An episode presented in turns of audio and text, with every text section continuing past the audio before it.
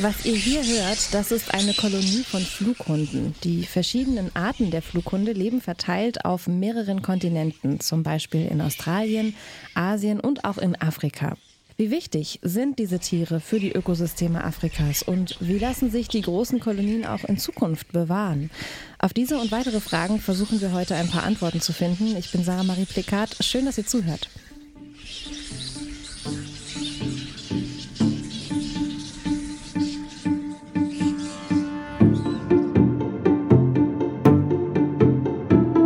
Das Forschungsquartett. Wissenschaft bei Detektor FM. In Kooperation mit der Max-Planck-Gesellschaft. Wir reisen für diese Folge vom Forschungsquartett heute in den Kasanka Nationalpark in Sambia, im Süden des afrikanischen Kontinents. Hier lässt sich jedes Jahr im November ein riesiges Naturschauspiel beobachten. Es geht um die wohl größte Flughundkolonie der Welt, die hier zusammenkommt. Was für eine Bedeutung haben diese Tiere hier für die Umwelt und die Artenvielfalt? Und wie viele Flughunde hängen dort im Kasanka Nationalpark eigentlich in den Bäumen rum? Mit dem Palmenflughund und seiner Population hat sich mein Kollege Lars Fein für diese Folge mal näher beschäftigt und sich mit Dr. Dina Dechmann unterhalten. Sie ist Forschungsgruppenleiterin am Max-Planck-Institut für Verhaltensbiologie in Konstanz und beschäftigt sich in ihrer Forschung unter anderem mit Nahrungsressourcen für verschiedene Tierarten. Hallo Lars. Hallo Sarah. Vielleicht fangen wir mal ganz von vorne an. Wenn ich das Wort Flughund, wenn ich das höre, dann habe ich irgendwie sofort so, ein, ja, so einen Hund im Kopf, der wie so ein Faultier von einem Baum hängt. Aber ja. ich vermute, das ist nicht ganz das Bild, was so Flughunde abgeben. Ja, nicht ganz, aber auch nicht ganz weit weg, würde ich sagen. Also viele haben sofort die Assoziation Fledermäuse. Die hast du jetzt nicht unbedingt. Die sind zwar ein bisschen artverwandt, diese beiden, ähm, haben aber auch eine ganze Menge von Unterschieden. Sind zwar beide nachtaktiv, aber Fledermäuse kennen wir ja. Die orientieren sich zum Beispiel über Ultraschall. Das machen Flughunde nicht und die haben eine deutlich spitzere Nase und wie wir ja gerade auch schon nochmal recherchiert haben, die haben auch eine sehr lange Zunge, mit der sie dann auch gerne Früchte essen. Ja, die läuft vorne so spitz zu. Das sah wirklich sehr süß aus. Wir haben uns gerade ein Video nochmal angeschaut von einem Flughund, der eine Banane frisst. Ja, unbedingt nochmal selbst googeln. Das ist wirklich sehr, sehr süß. Ja, wirklich.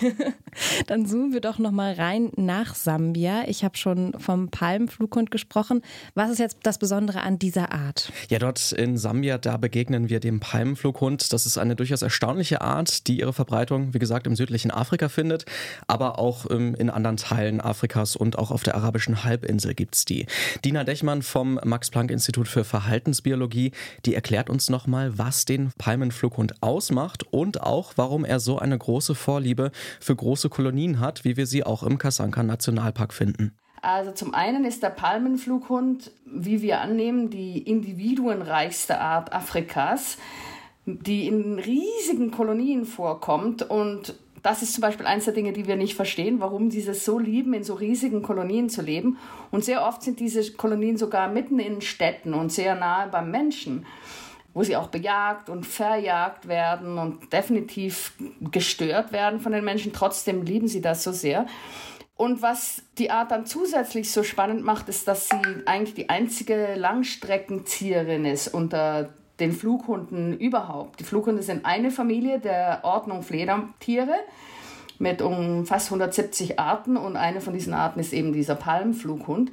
Und der zieht jahreszeitlich bis zu 2000 Kilometer quer über den afrikanischen Kontinent.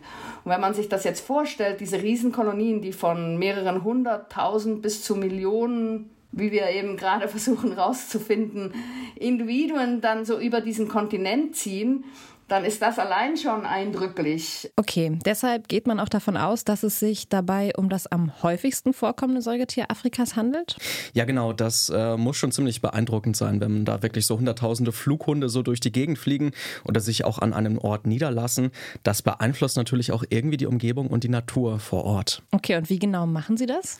Also Flughunde, die essen natürlich eine ganze Menge, vor allem Früchte, zum Beispiel Bananen, aber auch andere natürlich, wenn sie so durch die Gegend ziehen und ähm, dabei berühren sie auch viele Pflanzen, die irgendwie sich durch Bestäubung verbreiten.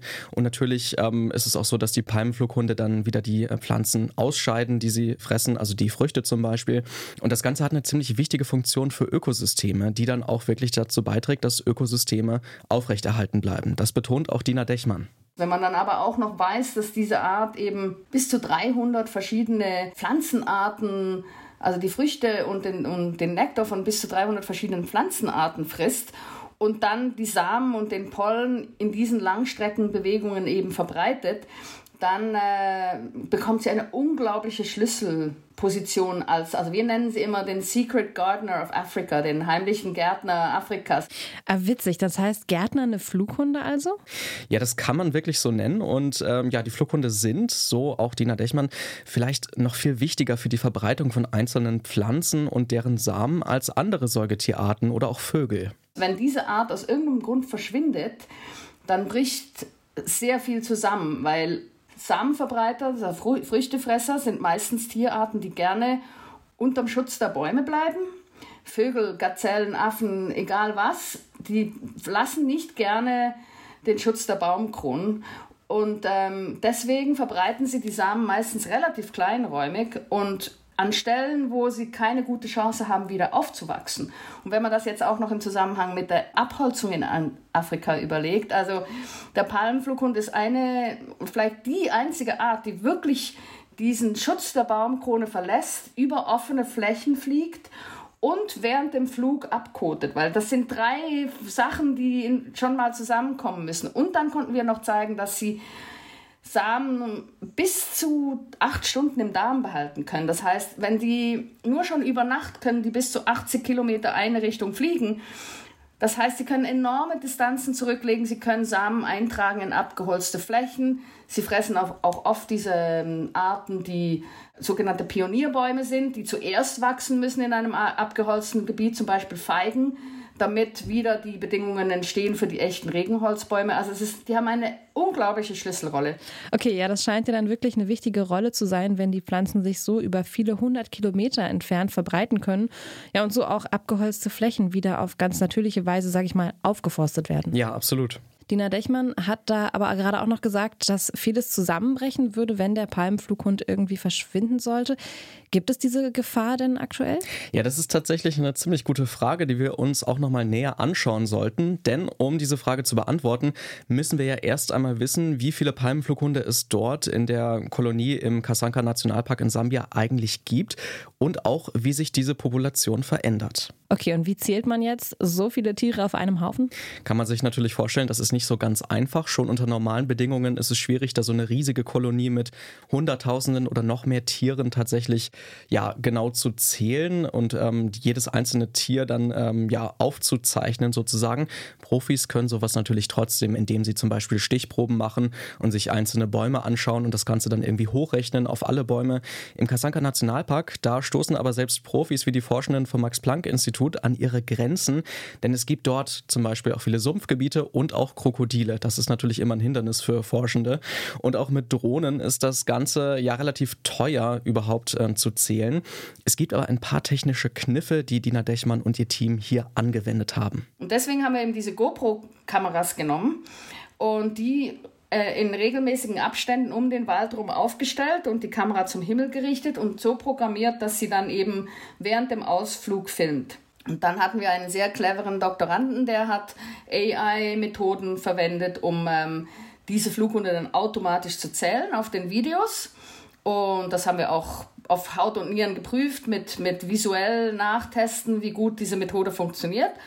Und konnten so dann eben, also wir haben dann quasi diese Stellen rund um den Wald, wo wir zählen und dann kann man hochrechnen, wie viel zwischen diesen Kameras auch noch ausfliegen würden. Und so kommen wir dann auf unsere Zahl. Krass, das heißt, den hat im Grunde eine KI geholfen beim Zählen. Absolut, so sieht's aus. Und was war dann jetzt das Ergebnis daraus? Das Ergebnis, das muss man sagen, das war vielleicht nicht ganz eindeutig. Der Grund dafür, durch die Migration gibt es eben einen Peak im Jahr. Das haben wir gerade schon gehört im November. An diesem Punkt, da sind dann die meisten Tiere, die meisten Palmenflughunde im Nationalpark ähm, vor Ort. Diesen Punkt hat die äh, Forschungsgruppe aber wahrscheinlich nicht genau abgepasst. Und es dürften vielleicht auch noch mehr Tiere sein, wenn dann wirklich die Höchstzahl erreicht ist. Ähm, und die Anzahl der dokumentierten Flughunde, die lag jetzt äh, an dem Punkt, an dem gemessen wurde, eben bei knapp unter einer Million. Und das ist dann weniger als erwartet? Tja, das lässt sich auch nicht so ganz zu 100 Prozent sagen. Frühere Schätzungen, also weniger genaue Schätzungen eben ohne GoPro und ohne KI, die sind aber teilweise von tatsächlich bis zu 10 Millionen Tieren am Peak ausgegangen. Okay, und bei der Zählung jetzt noch nicht mal mehr eine Million. Das ist ja schon ein Unterschied. Ja, das ist natürlich wirklich dramatisch weniger. Und wenn wir uns jetzt wieder daran erinnern, dass Palmenflughunde für die Verbreitung von Pflanzen in vielen Teilen Afrikas wirklich wichtig sind, dann klingt das möglicherweise nach einem ernsthaften ökologischen Problem. Okay, aus eigener Recherche weiß ich, dass es Arten gibt, von denen es nur noch wenige hundert Einzeltiere mhm. gibt oder sogar nur noch zwei, wie beispielsweise bei einer Nashornart, die ursprünglich aus dem Norden des afrikanischen Kontinents kommt. Mhm. Wenn ich das jetzt ins Verhältnis setze, also es geht, geht da jetzt wirklich nur so, so um eine Kolonie von Flughunden, mhm. von der wir gerade sprechen, dann gibt es doch bestimmt noch mehr von denen. Also hochgerechnet an Millionen von Flughunden auf dem afrikanischen Kontinent. Ist das nicht ja trotzdem noch ausreichend genug oder eine große Menge? Um es mal juristisch zu sagen, es kommt darauf an.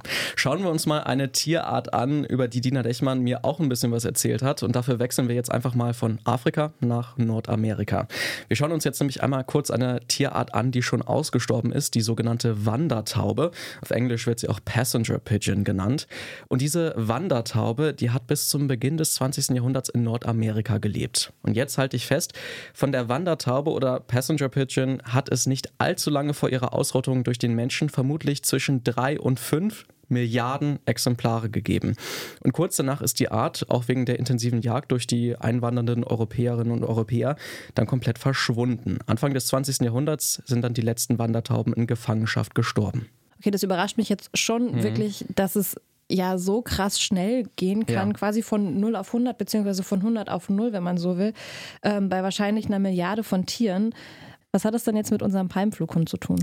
Ja, auch der Palmflughund, ähnlich wie die Wandertaube, scheint sehr gerne in großen Kolonien zu leben. Es ist einfach wirklich einfacher für die Tiere, sich dort zu orientieren, Futter zu finden, was jetzt erstmal kontraintuitiv klingt, aber anscheinend ist es einfacher, wirklich in großen Kolonien für die zu leben. Und ähm, da gibt es halt auch diese Verbindung zur ausgestorbenen Wandertaube, die auch Dina Dechmann aufstellt. Die waren in den USA eine Früchtefresserin, die auch gezogen ist jahreszeitlich und die sehr intensiv bejagt wurde.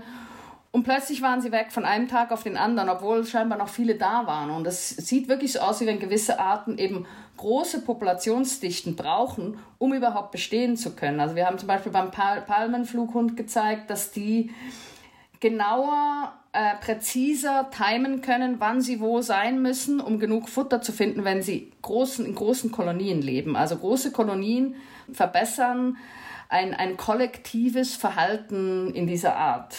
Und wenn diese Populationen zu klein werden, dann haben wir eben Angst, dass das alles zusammenbricht. Und, und, und das ist sehr wichtig, weil Naturschutz und Artenschutz fokussiert auf Arten mit kleinen Beständen, endemische Arten, das ist ja auch alles wichtig. Aber wir dürfen diese Arten nicht vergessen, die so ökologisch wichtig sind. Okay, also der Palmenflughund kann möglicherweise nur als Art bestehen, wenn er in so riesigen Kolonien lebt, weil eben auch das Sozialverhalten der Tiere der Art die Art erhält.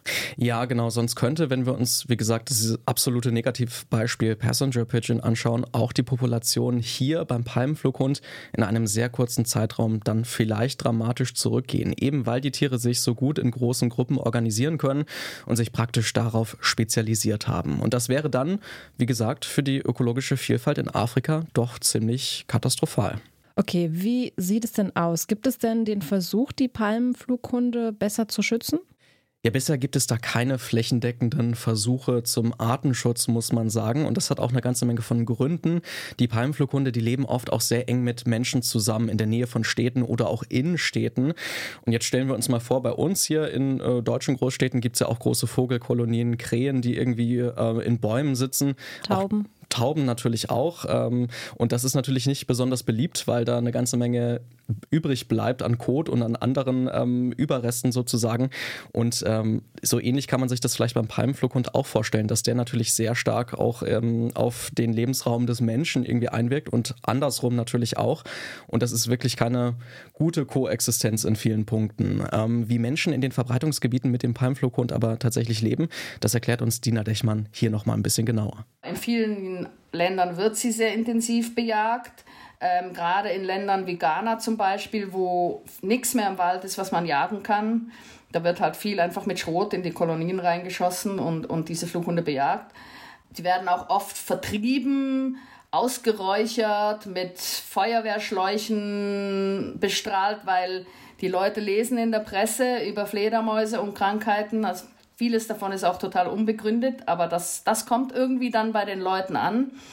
Also das ist ein Riesenproblem. Okay, daran musste ich auch denken. Wir haben es ja gerade in der Pandemie erlebt, wie auch eine Krankheit von einem Tier auf den Menschen überspringt. Mhm. Welches Tier das jetzt genau ist, das ist Stand heute noch nicht ganz klar, aber diese ja, Art der Stigmatisierung von bestimmten Tieren ist im Grunde ja nichts Neues. Ich habe gerade schon auch, also du hast von, von Krähen gesprochen, ich habe die Stadttauben reingebracht, mhm. habe ich auch schon ein bisschen zu, also länger schon auch zu, zu recherchiert und ähm, es gibt da eine Menge Vorurteile, zum Beispiel, dass sie auch Krankheiten eben übertragen oder dass der Kot Gebäude kaputt macht. Mhm. Es stimmt, dass Tauben Krankheiten übertragen, aber eben nicht mehr und nicht weniger als andere Tiere. Aber zurück zu den Flughunden in Sambia. Was können wir denn von der Forschung an den Tieren jetzt mitnehmen? Ja, also da gibt es natürlich einiges, was von den Forschungsergebnissen übrig bleiben kann. Denn wir haben ja gerade festgestellt, dass die Populationsgröße sehr gut mit KI und so weiter gemessen wurde. Und ähm, ja, ich habe mir bei der Recherche natürlich auch so gedacht, dass die Forschenden vom Max-Planck-Institut für Verhaltensbiologie da ja doch ähm, wirklich was Neues geschaffen haben durch diese Messmethode. Deshalb habe ich Dina Dechmann auch nochmal gefragt, ob diese Methode auch für andere Messungen und für andere Forschende wichtig sein könnten. Äh, ja, auf jeden Fall. Das, so wurde die Methode auch entwickelt, dass das äh, möglich sein soll. Ähm, dass der Code ist auch alles öffentlich. So funktionieren wir heutzutage, dass einfach jeder das mit der Programmiersprache R das nehmen kann und einfach weiterentwickeln für seine Art. Äh, wir helfen da auch sehr gerne mit. Also ich kann mir zum Beispiel gut vorstellen, dass es auch für Vogelkolonien äh, funktionieren könnte, die ähnlich im Ausflug und, und, und, in der Anordnung sind. Also hoffen wir sogar drauf. Und wenn wir dann auch andere Tiere in großen Populationen so genau messen können, dann hilft das ja vielleicht doch irgendwie beim Artenschutz. Also haben die Ergebnisse von Dina Dechmann und ihrem Team zur größten Flughundkolonie der Welt auf jeden Fall auch etwas Positives gezeigt, wie wichtig Palmenflughunde für die ökologische Vielfalt in weiten Teilen Afrikas ist und wie sich die Größe ihrer Kolonie verändern könnte. Darüber habe ich mit meinem Kollegen Lars Fein gesprochen. Danke dir. Immer gerne.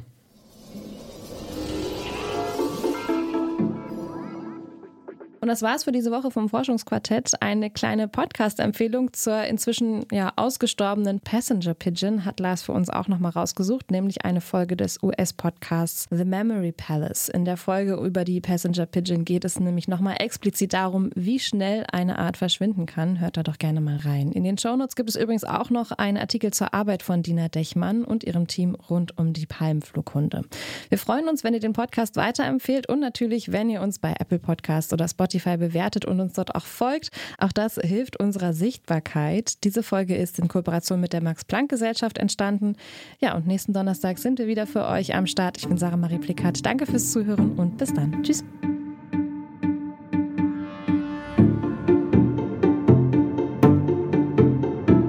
Das Forschungsquartett. Wissenschaft bei Detektor FM. In Kooperation mit der Max-Planck-Gesellschaft.